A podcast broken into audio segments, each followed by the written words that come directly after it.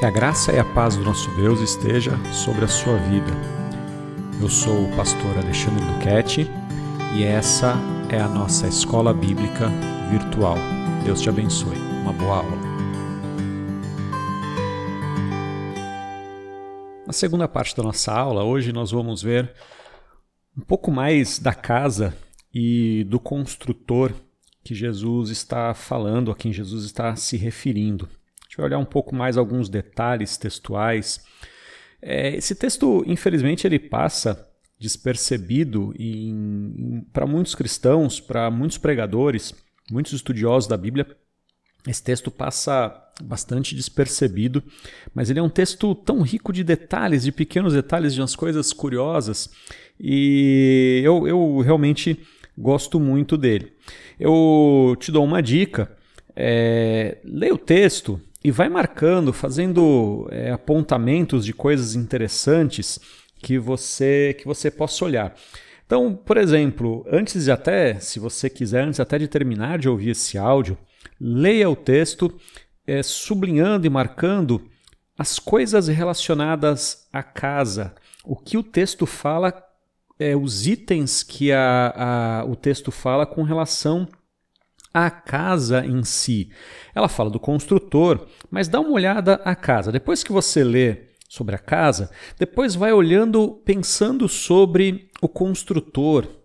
E depois que você lê, você pode ler novamente pensando a respeito de Jesus, das palavras de Jesus. E por último, se você puder fazer uma quarta leitura, pensando assim: e eu? O que, que eu tenho a ver com isso? Como é que eu me relaciono com tudo isso? Essas leituras com certeza vão te ajudar a se aprofundar e entender muito mais o texto. Mas vamos lá, bora lá na, na nossa parábola. Você deve se lembrar que Mateus e Lucas registraram mais ou menos o mesmo texto. É, eles têm algumas diferenças porque eles são para destinatários diferentes, eles escrevem para destinatários diferentes. Lucas está escrevendo para gregos e Mateus está escrevendo para judeus. Então eles pegam alguns detalhezinhos diferentes. Então, por exemplo, um detalhe que, que chama bem atenção, que daria para para estudar bastante sobre isso, mas não é o nosso foco, porque a gente está olhando o texto de Lucas quando é, Mateus ele descreve lá em, em Mateus 7, 24, ele fala que todo, pois, que ouve estas minhas palavras e as pratica será comparado a um homem prudente que construiu a sua casa.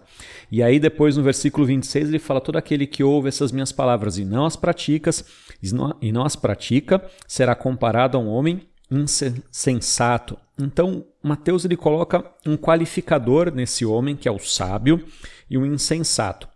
Lucas não qualifica esses homens, ele fala apenas que são construtores. Fala, ó, é semelhante a um homem que construiu. Então, são dois construtores, sem um, uma qualificação para eles. São pessoas que vão construir. Olha, precisamos construir uma casa, vamos lá, e, e a, gente, a gente vai fazer aqui um, um, a nossa, nossa morada, o lugar onde a nossa família, nossa família vai viver, onde vamos passar a nossa vida, o nosso futuro, enfim. É, é isso. Lucas não dá esse destaque para esse qualificador da, dessas pessoas. O, o, o motivo da, da parábola, Jesus ele fala assim: por que, que vocês me chamam de Senhor, mas não fazem o que eu mando? Ué, se eu sou Senhor, vocês deveriam fazer o que eu mando. Quando a gente olhar daqui, numa próxima aula, quando a gente olhar a questão da pedra angular, aí vai fazer um, um pouco mais de sentido essa questão do Senhor dentro do contexto da história. Então hoje a gente não vai olhar necessariamente a questão do Senhor, mas a gente vai olhar a, a questão do fundamento, e isso é, é importante para a gente hoje, a questão do, da construção. Mas olha só, uh, então esses dois homens que vão construir, ele, os dois eles têm muita coisa em comum, é, e é interessante como os dois são extremamente parecidos, tá? Então, uh, os dois vão construir uma casa. Casa é residência, o local onde eles vão morar.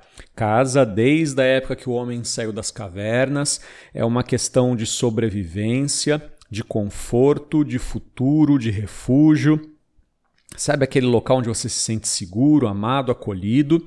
É isso que, que os dois querem. Então, o objetivo final dos dois homens é exatamente o mesmo. Os dois querem a mesma coisa da vida. Uh, e é interessante que os dois homens não são diferenciados em termos de recursos. Não é que um está construindo uma casa grande e outro está construindo uma casa pequena. Os dois estão construindo uma casa. Na época de Jesus, não existia uma variedade grande de materiais como a gente tem hoje. A variedade é muito pequena. A variedade naquela época era muito pequena é, é, e a qualidade dos materiais era basicamente a mesma. Era barro, é, uma parede que não era muito segura, o telhado que era fácil de, de abrir. A casa poderia ser um pouco maior, um pouco menor, mas não haviam grandes variedades de casa. Um bairro, por exemplo, em, em Israel, as casas seriam muito, muito parecidas. Tá? Então Jesus não está destacando assim, olha tem um que tinha mais dinheiro, outro tinha mais dinheiro. Não, é casa. Em questão de material, os dois é, estão, estão fazendo a mesma coisa, estão fazendo uso do mesmo material. Então a gente pode entender que os dois estão construindo o mesmo tipo de casa. Outra coisa interessante, os dois estão construindo no mesmo local. No mesmo local, assim, perto do mesmo rio, porque o texto fala quando veio a enchente, então era um local sujeito a cheia, provavelmente perto de um leito de rio. Elas estavam sujeitas, eles, eles eram então num local bem parecido, se não no mesmo local. Então, o que vai diferenciar esses homens não é que um tinha o privilégio de construir em algum lugar melhor e o outro é, foi construir num lugar pior. Jesus está comparando pessoas que construíram exatamente no mesmo local. Tá?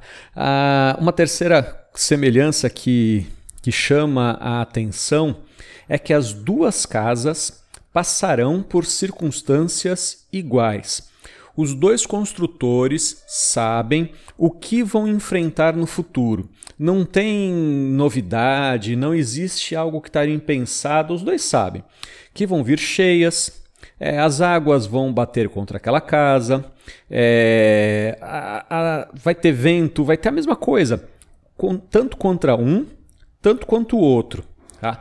Há duas coisas que você precisa ter atenção quando está estudando a Bíblia, e isso é muito importante. É, antes de você tentar fazer coisas assim, ah, o vento significa os problemas da vida. Antes de você passar para essas alegorias, essas interpretações alegóricas, procure entender o que era o vento no texto, porque na maioria das vezes, vento é vento, chuva é chuva, enchente é enchente. Tá? É a mesma coisa. Não é que uma coisa, Jesus fala uma coisa para significar outra. Isso acontece muito, mas primeiramente, antes da gente tirar os símbolos e os significados, a gente tem que procurar entender o que, que era na realidade.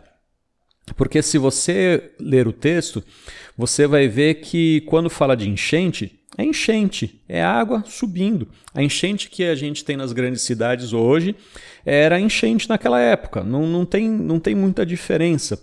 É, é ele não está falando isso para significar quando as águas bateram, ah, porque são os problemas da vida. Não, é a água da enchente batendo na casa. Então, primeiramente é isso. Depois a gente faz as significações, tá?